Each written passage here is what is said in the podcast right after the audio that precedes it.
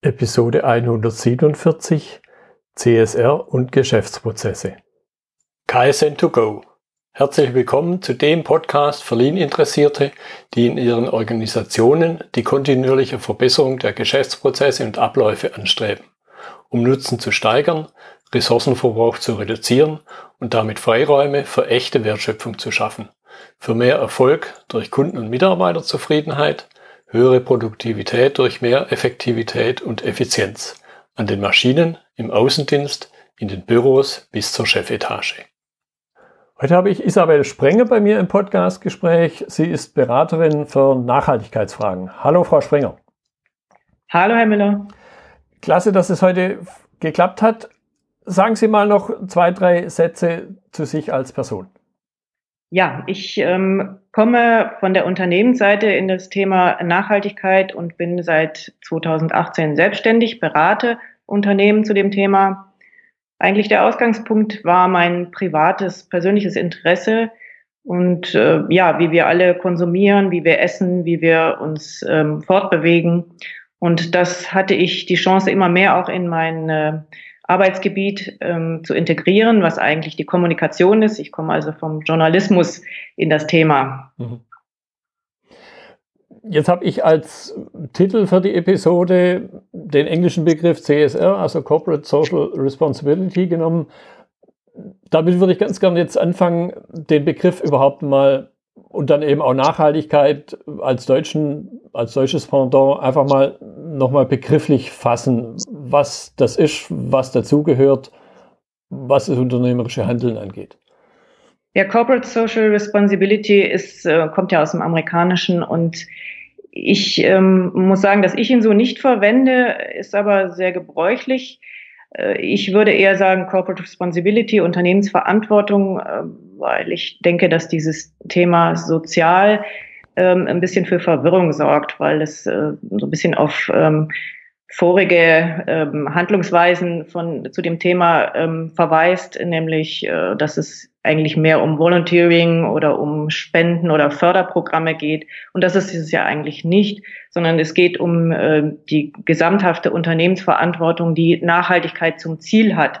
Um das auch mal zu trennen, es ist ja nicht beides dasselbe. Verantwortlich sind wir als Privatpersonen und sind eben auch Unternehmen natürlich dafür, was sie tun und wie sie mit ähm, der Umwelt und den Menschen umgehen. Und äh, das Thema Nachhaltigkeit ist eben letzten Endes das Ziel von einer guten mhm. Unternehmensverantwortung, um mhm. die Begriffe mal zu trennen. Mhm. Wenn ich es jetzt richtig verstehe, dann, wenn man wieder auf, wenn ich jetzt mich nochmal auf CSR beziehe, dann gibt es da, glaube ich, schon Aspekte, die sind verpflichtend und zum Teil aber auch freiwillig. Ist das Verständnis so richtig? Im eigentlichen Sinne gibt es eigentlich erst ein Gesetz, das mehr Nachhaltigkeit zum Ziel hat, aber das wird mehr. Ähm, und zwar ist das dieses Richtlinie-Umsetzungsgesetz, das äh, große Unternehmen dazu verpflichtet, über ihre sogenannten nicht finanziellen Leistungen zu berichten, also ihre Nachhaltigkeitsleistungen. Das betrachten wir im engeren Sinne als ein Nachhaltigkeitsgesetz sozusagen. Aber natürlich gibt es auch schon Offenlegungs- und Transparenzpflichten. Und äh, selbstverständlich darf nicht, ähm, äh, darf ein Unternehmen nicht einfach irgendwelche Abfälle unsachgemäß entsorgen oder äh, Dinge in, in Gewässer leiten oder so. Mhm. Da gibt es natürlich schon Auflagen und auch Compliance- und Governance-Gesetze, ähm, die aber noch nicht bisher darunter fallen zu sagen, wir müssen alle gemeinsam mehr Anstrengungen unternehmen, um nachhaltiger zu werden im Sinne von weniger Ressourcen verschwenden, weniger CO2 in die Atmosphäre ableiten und so weiter.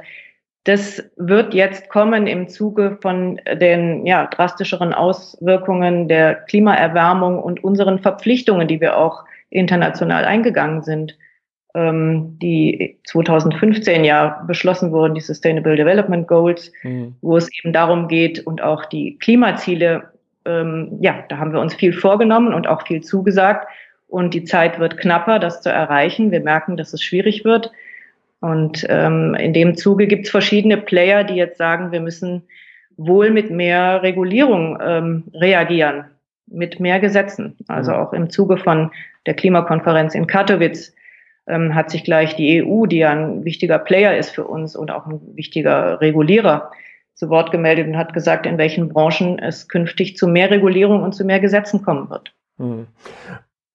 Auch, auch wenn, wenn Sie es jetzt äh, sagen wir, ein Stück weit ausgeklammert haben, das S, also sprich das Social, in der Vorbereitung ging mir so durch den Kopf, wo kommt es denn her? Und keine Ahnung warum. Ich hatte dann auf jeden Fall mal den Impuls, da sind mir plötzlich die Fugger eingefallen, was ja schon irgendwo in der Größenordnung 500 Jahre her ist, die ja durchaus, was jetzt eben diesen sozialen Aspekt, Mitarbeiter und so angeht, könnte man fast schon aus meiner Sicht Laie als so die Urväter bezeichnen. Wo kommt denn das Thema überhaupt her?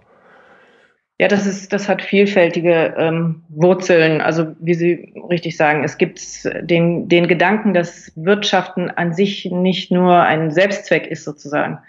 Den gibt's ja schon lange. Den gibt's tatsächlich schon, den gibt's schon seit der Antike. Bei Aristoteles hat es den schon gegeben und dann auch im Mittelalter mit den äh, ja mit diesem Begriff des ehrbaren Kaufmanns, mhm. ähm, dass man gesagt hat, man muss schon gucken, dass man eine gewisse Verantwortung übernimmt, sich an gewisse Regeln hält, Fairness, und so weiter.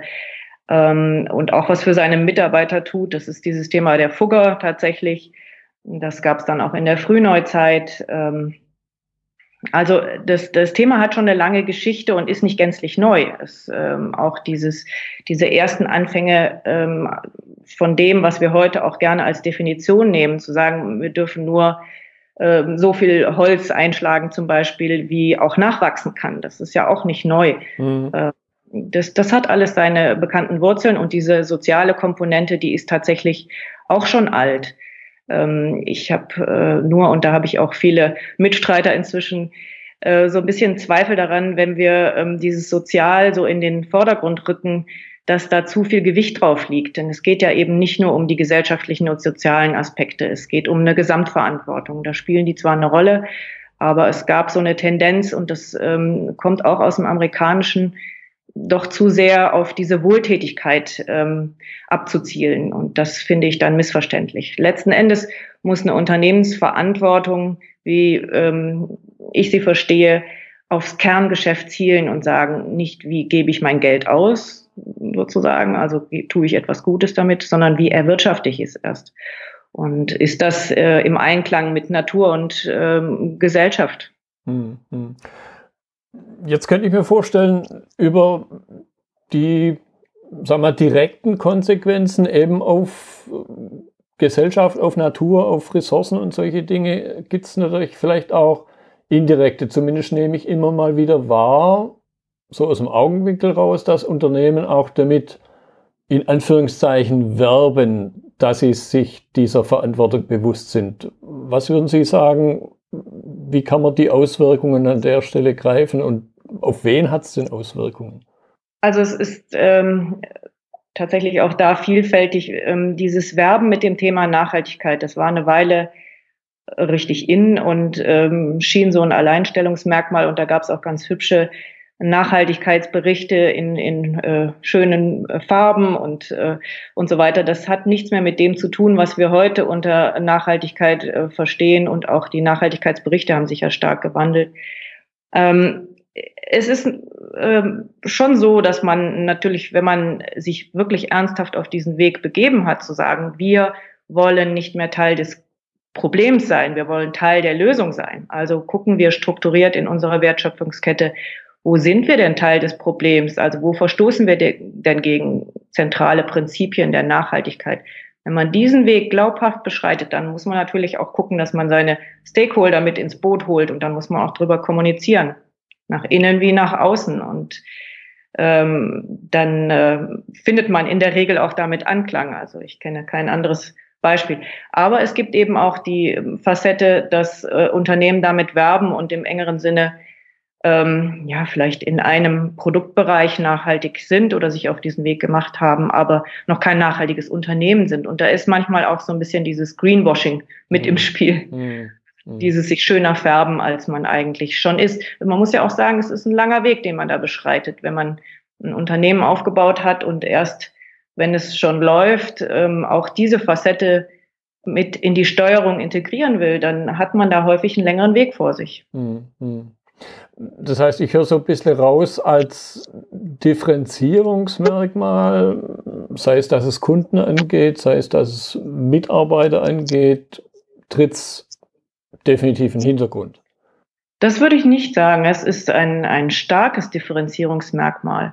Ähm, das sieht man an den Unternehmen, die da schon einen weiten Weg gegangen sind. Die haben nämlich genau das nicht, was ähm, heute überall grassiert sozusagen, nämlich dieses Thema Fachkräftesuche und diese Recruitment-Problematiken.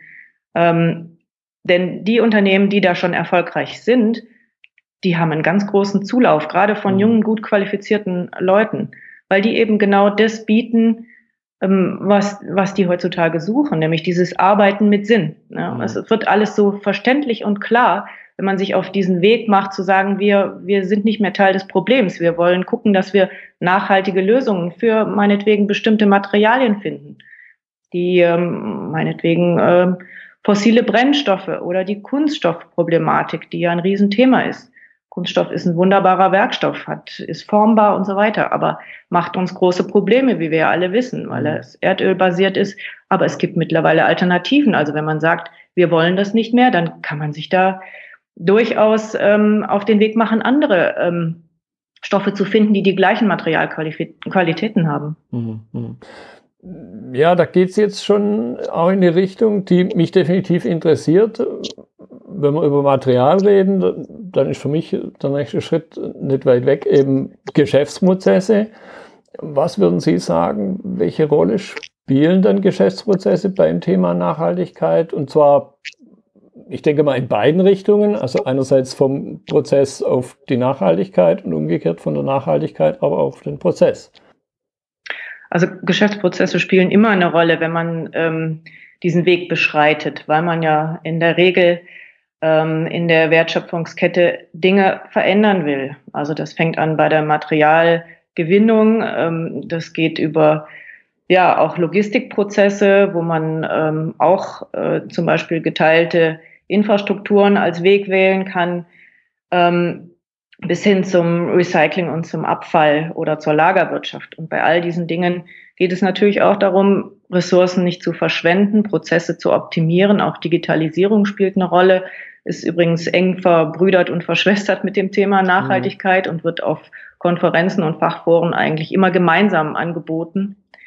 Und ähm, die Theorie ist eigentlich heute oder die Überzeugung, ähm, dass die beiden zusammengehören, wenn man erfolgreich sein will. Hm.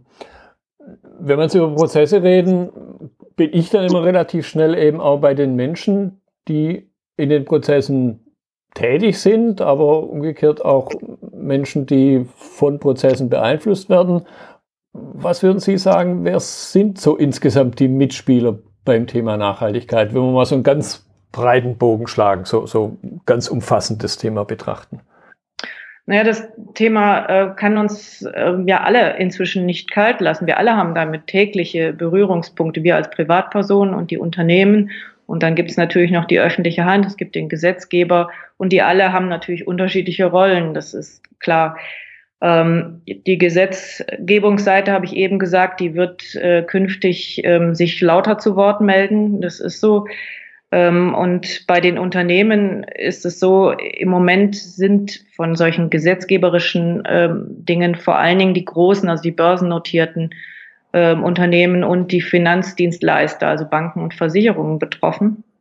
Da gibt es ein gewisses Delta von Unternehmen, die unterhalb dieser Größenordnung sind, also kleinere mittelständische Unternehmen, die zum Teil, wenn sie nicht gerade Lieferanten sind und da auch Auflagen haben, ähm, so ein bisschen rausfallen aus dem Thema und sich vielleicht äh, noch nicht genügend damit befassen.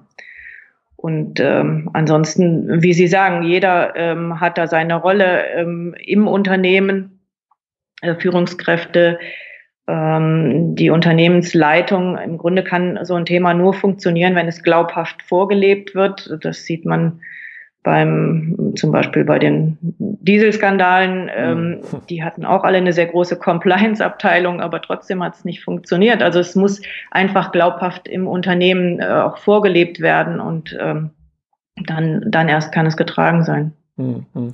Ja, ich, ich möchte es noch ein bisschen weiter vertiefen, weil jetzt Gesellschaft, Politik, Unternehmen auch ist ja irgendwie was relativ abstraktes. Man kann es nicht wirklich greifen. Zum Schluss äh, bleibt es aber doch an der, ich sage es mal ein bisschen flapsig, an der eigenen, an der einzelnen Nase hängen, sprich an der einzelnen Person. Was sind dann, wenn wir jetzt mal Führungskräfte, Unternehmensleitung, haben Sie schon gesagt, Mitarbeiter, was sind dann deren konkrete Rollen? Welchen Einfluss üben die auch aus? Nun, letzten Endes ist es eine strategische Entscheidung, eine geschäftspolitische Entscheidung, ob ich ähm, dieses Thema Nachhaltigkeit ernsthaft mit in meine Steuerung übernehmen will oder nicht, oder ob ich eben einfach rein die Gesetze erfülle. Und wenn ich aber ähm, dieses Erstere tun will, ähm, dann habe ich vielleicht nicht den allereinfachsten Weg gewählt, mhm. aber ich habe tatsächlich den gewählt, der sicherlich, und das ist die Überzeugung vieler Experten heute, der erfolgversprechendste ist. Und dann ähm, habe ich ähm, auch viele Aufgaben im Sinne von äh, Veränderungsprozesse anstoßen, äh, vielleicht Innovationen anstoßen, auch Vorbild sein, das glaubhaft äh, vorleben und ähm, auch strategisch nach innen und außen ähm, glaubhaft zu verkaufen sozusagen und äh, die Führungskräfte entsprechend natürlich auch ähm, das weiterzutragen. Mhm. Also und dann sucht man sich bei seinen Lieferanten entsprechend auch die, die das Thema auch mittragen äh, oder man verpflichtet sie eben auf genau das, was man haben möchte. Hm.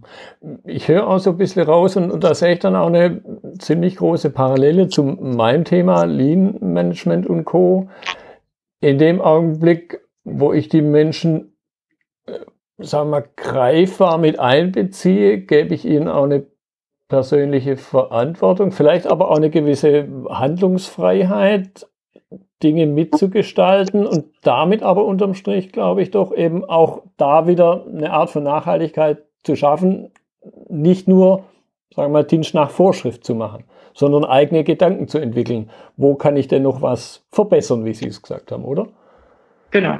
Also das, das äh, gehört für mich absolut zusammen und da gibt's ja sogar innerhalb dieses ganz, ganz großen ähm, äh, Feldes von ähm, Nachhaltigkeit äh, dieses, dieses Gebiet New Work, ähm, wo es eben genau darum geht, dass man weniger eben mit diesen ähm, ja, mit diesen, mit diesen angeleiteten Führungsstrukturen arbeitet, sondern auch mehr Freiheit im Sinne von ähm, ja, Selbstorganisation, äh, solche Dinge spielen ja bei New Work eine Rolle. Mhm. Das heißt, äh, man hat also äh, bei den Anhängern dieses, dieses Feldes gesagt, es ist einfach nicht erfolgreich gewesen, wie es war und wie es viele Generationen ähm, bisher gemacht haben, dass man ähm, einfach sozusagen diesen Dienst nach Vorschrift macht. Man kommt von der Hochschule meinetwegen, man setzt sich in ein Hamsterrad und los geht's. Mhm. Und man denkt nicht großartig nach. Also das, das sind einfach auch nicht die gefragten ähm, Arbeitshaltungen und Arbeitsweisen, die heute Anklang finden bei jungen Leuten. Wenn man die fragt, also ich gebe ja auch eine Vorlesung über Nachhaltigkeit,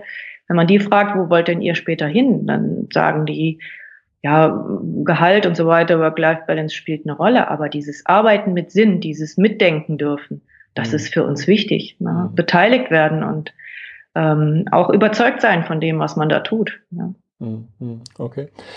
Jetzt hatten Sie es auch vorhin mal angedeutet.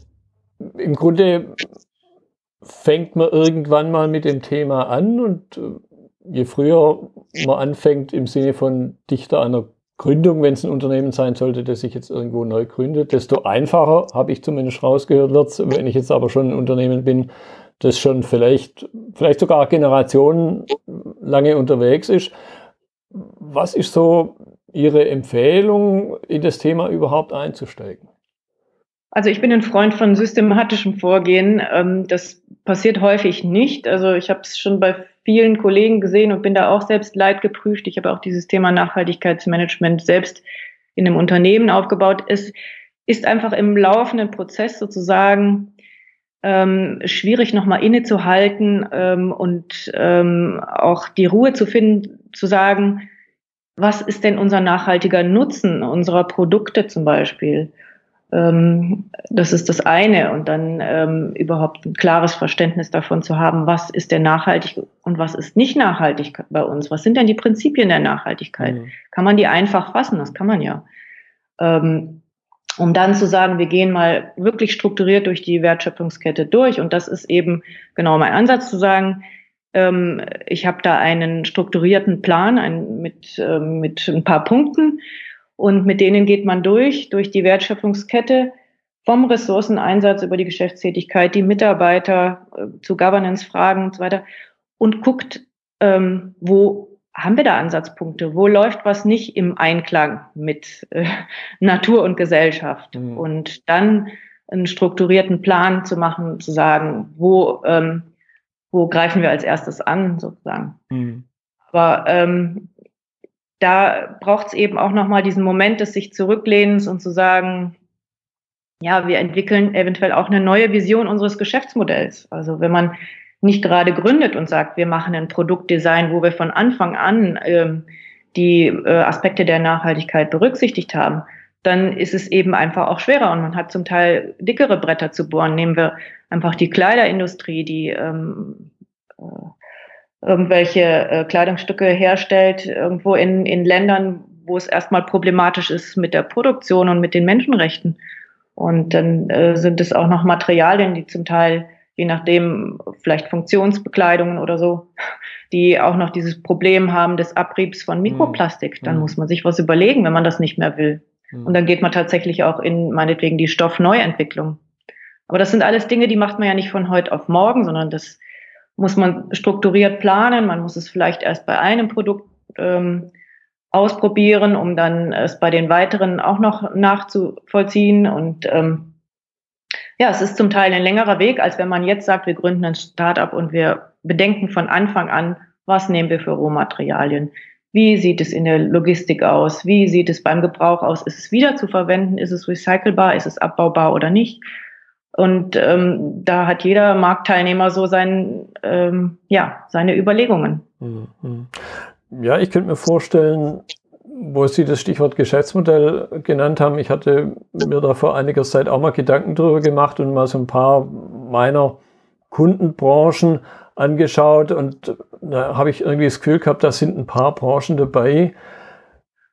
Ganz anders wie jetzt bei einer Neugründung, da hat nicht jemand, zumindest in meiner außenstehenden Wahrnehmung, mal nicht jemand intensiv drüber nachgedacht, wie sieht denn mein Geschäftsmodell eigentlich aus, sondern es hat sich über manchmal auch Jahrhunderte irgendwie so hin entwickelt.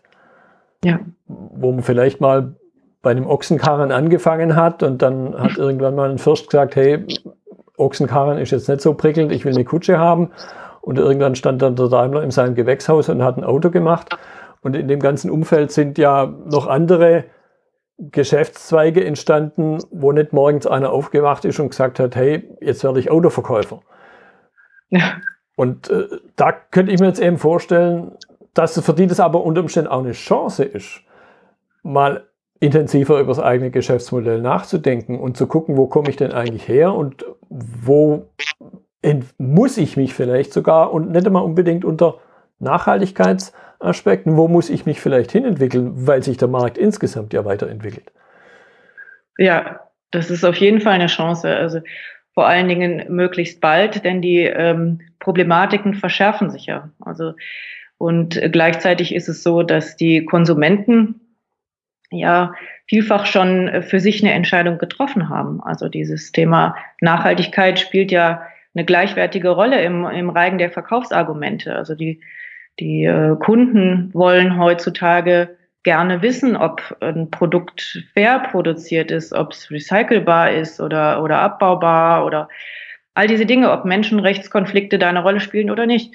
Und ähm, das muss natürlich für Unternehmen eine Rolle spielen, die auch morgen noch existieren wollen. Mhm. Und äh, genauso ist es mit zum Beispiel eben diesen Mobilitätsfragen oder Antriebsfragen. Natürlich sind das dann auch wieder dickere Bretter, die zu bohren sind. Mm, aber es ist auf jeden Fall eine Chance, sich frühzeitig selbst Gedanken zu machen über eine Transformation des Geschäftsmodells, als zu warten, dass von außen die Regulatorik zugreift und ähm, die Ressourcen immer knapper werden und die Auflagen immer größer. Hm, hm. Ja, und ich glaube, da, da hat man dann eben nicht diesen, diese Entwicklungsmöglichkeit, weil dann sagt halt einer, okay, jetzt sperren wir die Innenstädte für Diesel. Um Ganz genau, ein, ein und dann Beispiel. ist es ja schon zu spät. Ja, genau, genau. Okay. Vielleicht so ein bisschen Richtung Abschluss.